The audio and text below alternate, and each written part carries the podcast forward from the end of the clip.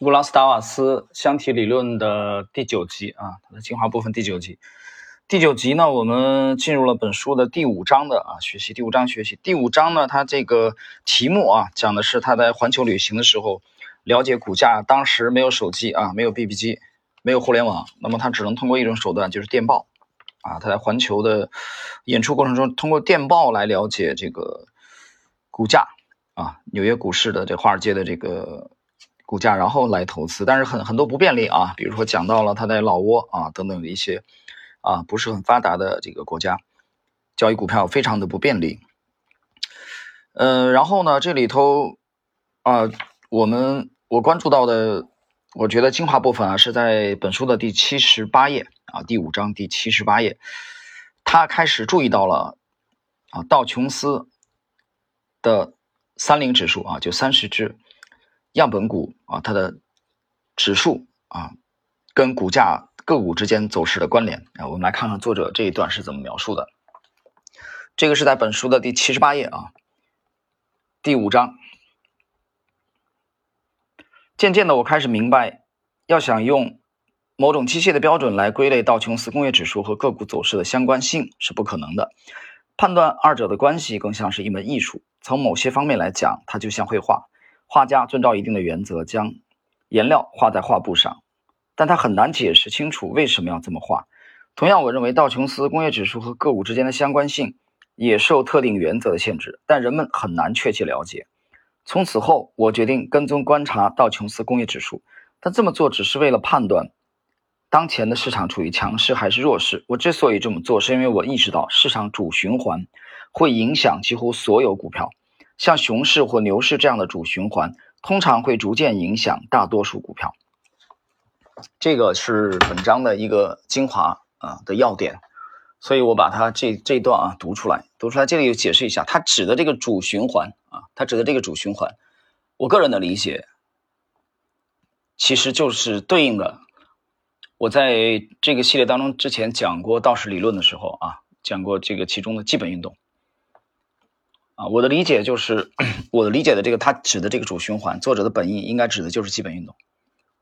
所以，那么建立在这个基础上呢，那就是说，它的当牛市的这个指数的牛市啊，基本运动牛市的情况下，大多数股票会呃跟随伴随着指数上涨。那么，同样在熊市当中啊，绝大多数股票也会跟指数一起下跌。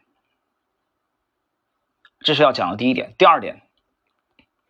有没有特殊情况？有啊，就是当个股在这个市场高度分化的时候，就绝大多数股票，呃，这个只有少数的股票，它有少数的股票，它可以跟个股的关联性不强。就是我们先讲的第一点，刚才讲的第一点是一般的法则，一般情况，但是有有特殊情况啊，特殊情况在我们身边屡见不鲜。那比如说，我们去看看一三年指数涨了吗？二零一三年没怎么涨，但是小盘的股票大涨而特涨，啊，创业板，对吧？这些这些股票，所以这就是个股和指数的这种背离啊。所以我们先了解一般的通则，同时我们也要注意到这个一些特殊的情况。至于说基本运动怎么去理解，我觉得这不是我这一节要展开的内容，大家可以去听一下。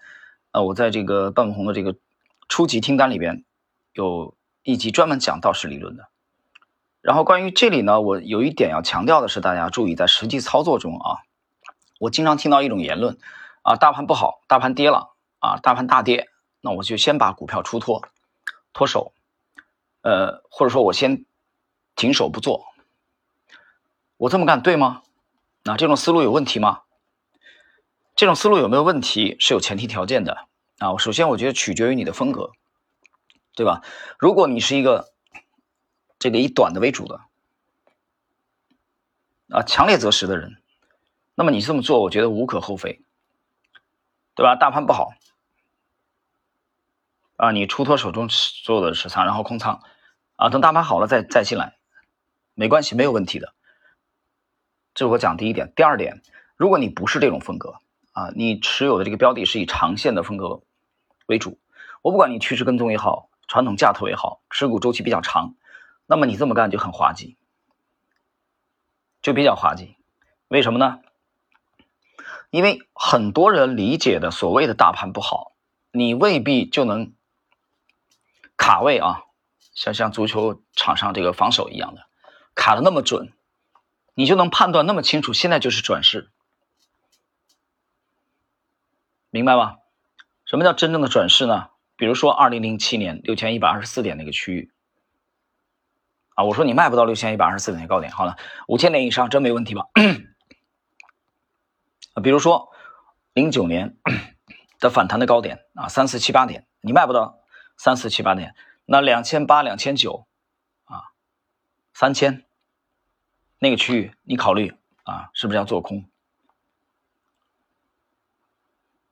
对吧？比如说二零一五年六月的高点五千一百七十八点啊，你也卖不到五幺七八点，没有人能买到。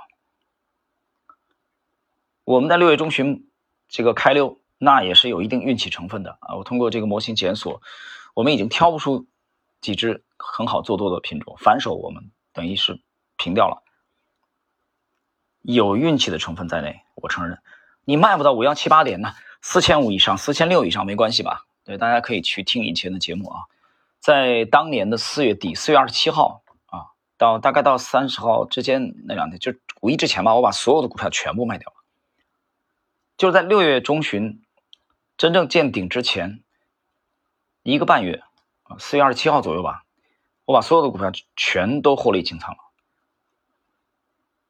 那个位置已经有强烈的不安全感，但是这个休假回来以后啊，五一又回到上海，五一之后啊，我还多请了一天假。回去以后观察了几天，觉得还意犹未尽，那么继继续再度入场。所以这个警醒并不是说六月中旬啊，就四月就不对了。所以你说你卖不到五幺七八点哦，OK 没关系，四千五百点以上，四千六百点以上，没问题吗？但是真正能这样强烈的把这种择时大的波段的顶和底能做得好的人，你早就不是业余水准了。所以在很多业余水准所谓的跟我讲大盘好或者大盘不好的时候。你这种看法本身也是有问题的，对吧？我讲了，你是强烈短的择时和高频没问题，你是以中长为主的这种说法，嗯，怎么说呢？嗯，我觉得意义不大。啊，这是我今天要讲的一个要点啊。接着我们来看，呃，刚才谈到了它从道琼斯指数的走势啊，从道琼斯指数的走势，那么。可以看到，绝大多数的个股与道指的走势啊正相关，这是他对这个指数的啊一个理解。那么同时呢，在他穿穿梭在全世界表演，同时通过电报来买卖华尔街的股票的时候啊，他逐渐明白了一个道理。大家看一下本书第八十一页啊的第三个自然段。尽管我在逐渐成长为一名诊断专家，但不可能成为先知者。当我分析一只股票并发现其走势强劲的时候，我只能说它现在此时此刻的走势健康。我不能保证它明天不得感冒。我凭经验所做的推测，不管是多么小心谨慎，事后证明许多时候都是错误的。但我并不再为此而烦恼。毕竟，我想，我凭什么说一只股票应该怎样或不应该怎样呢？明白了这些以后，现在即使我判断错了，也不会因此而不高兴。如果我判断正确，那更好；如果我错了，我也能及早卖出，不会有太大的损失。整个过程自动进行，就好像是一件与我无关的事。我不再因为股票上涨而自豪，也不再因为股票下跌而沮丧。我知道“价值”这个词儿放在股票身上没什么用。一只股票的价值就是它的报价。反过来，股票的价格完全取决于买卖双方的供求关系。最后，我终于明白了，根本就不存在所谓的五十美元的股票。如果一只股票现在报价是五十美元，随后跌到四十九美元，那它现在就是四十九美元。在离华尔街数千里的远方，我成功的使自己置身所持有的股票之外，对他们不再抱有任何感情色彩。很经典啊，这一段很经典。这一段经典，我并不是说他只。讲的这段话就是真理，但我可以讲他这段的感想是一个趋势投资者的信仰，明白吗？如果把这段话让他去读给啊，沃伦巴菲特读给段永平啊，读给沃尔特施洛斯啊，读给霍华德马克思，我相信他没有机会把把这段话读完啊，他就会遭到反驳或者不屑，明白吗？因为这帮老头啊，或者和段先生是典型的价投，在大价投的眼中啊，你现在的这个 price 价格和价值。啊，value 不一定就同步，就是说你现在价格，你现在价这个股价报价是五十美元，并不代表它价值就一定是五十美元，因为他们的观点，市场还是啊会有出错的机会的啊，被错误定价的股票，明白吗？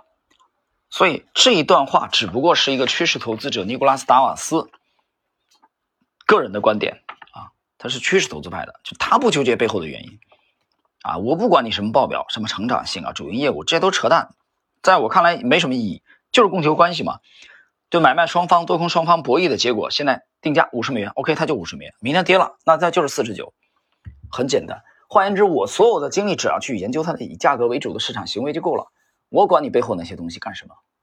啊，很鲜明的趋势投资派的风格。我们继续来看啊。同时，我还决定不再受税收问题的影响。啊，许多人持有股票长达半年之久，就是为了获得长期的资本收益。我认为这样做很危险，因为一旦持有一只下跌的股票，那么我可能仅仅为了获得税收减免而损失本金。我认为，要想在市场上成功操作，首先就要做正确的事，遵循股票的走势，顺势而为。其次才是考虑税收的问题。税收问题不用多讲了啊，美国的资本利得税的确比例是比较高的啊。那对老八这种持仓那么大的规模的话，那更是一个天文数字。伯克希尔哈萨维那么多年不分红啊，跟这个有一定的关系啊，有一定的关系，但不是唯一的因素。所以，我们去辩证的理解尼古拉斯达瓦斯这段话的话啊，你可以想一想，他讲的也不能说是错，对吧？你你长期持有一个下跌的股票，你就避税了，又能怎么样呢？你股价在不断的损失啊，你的本金不断的在损失啊。你说你没卖，我持有啊，我避税了，这不扯吗？这逻辑上不成立的。所以老八买的股票还是长期的上涨，只不过他为了避税啊，他不分红啊，他不高频交易，他长期持有。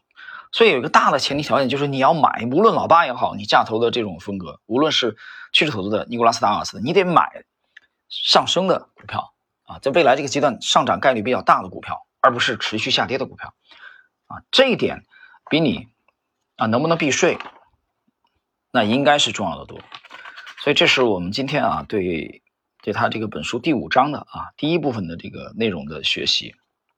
啊，最后强调一点，刚才啊上一段话当中他提到一个不要对股票抱有任何感情色彩，这句话讲的非常好。啊，我之前曾经也讲过，就是不要有感情色，它就是工具，它就是一个工具。它比如说就是一张披萨饼，它的任务就是充饥，让你吃饱，就这么简单啊。一杯咖啡，皆可提神。别跟他谈恋爱啊！你喝完了该丢就丢了，就这么简单啊。到了止损位，你该止损就止损，因为你知道还有下一只好的股票等着你。你看，它这种。啊，跟价投就不太一样的，对吧？又有区别了，是吧？价投那那肯定是谈恋爱，那不是谈恋爱的问题。你像巴菲特这种对华盛顿邮报啊这种公司的投资啊，吉列啊这种，还有内布内布拉斯加的这个这个啊家具公司啊这种这种投资几十年，这跟结婚没什么区别了。这这不单是恋爱的问题了，所以你从很多的方面啊，投资的细节，你都能看到这两派的巨大的这种差异。啊，对他们对市场的理解看法，他们的妙语很多都是有分歧的，但是他们也有对立当中也有统一。啊，这个之前我们讲过的。好了，今天时间关系啊，我们对第五章啊《环球电报》这一章的第一部分的精华内容的解读就到这里。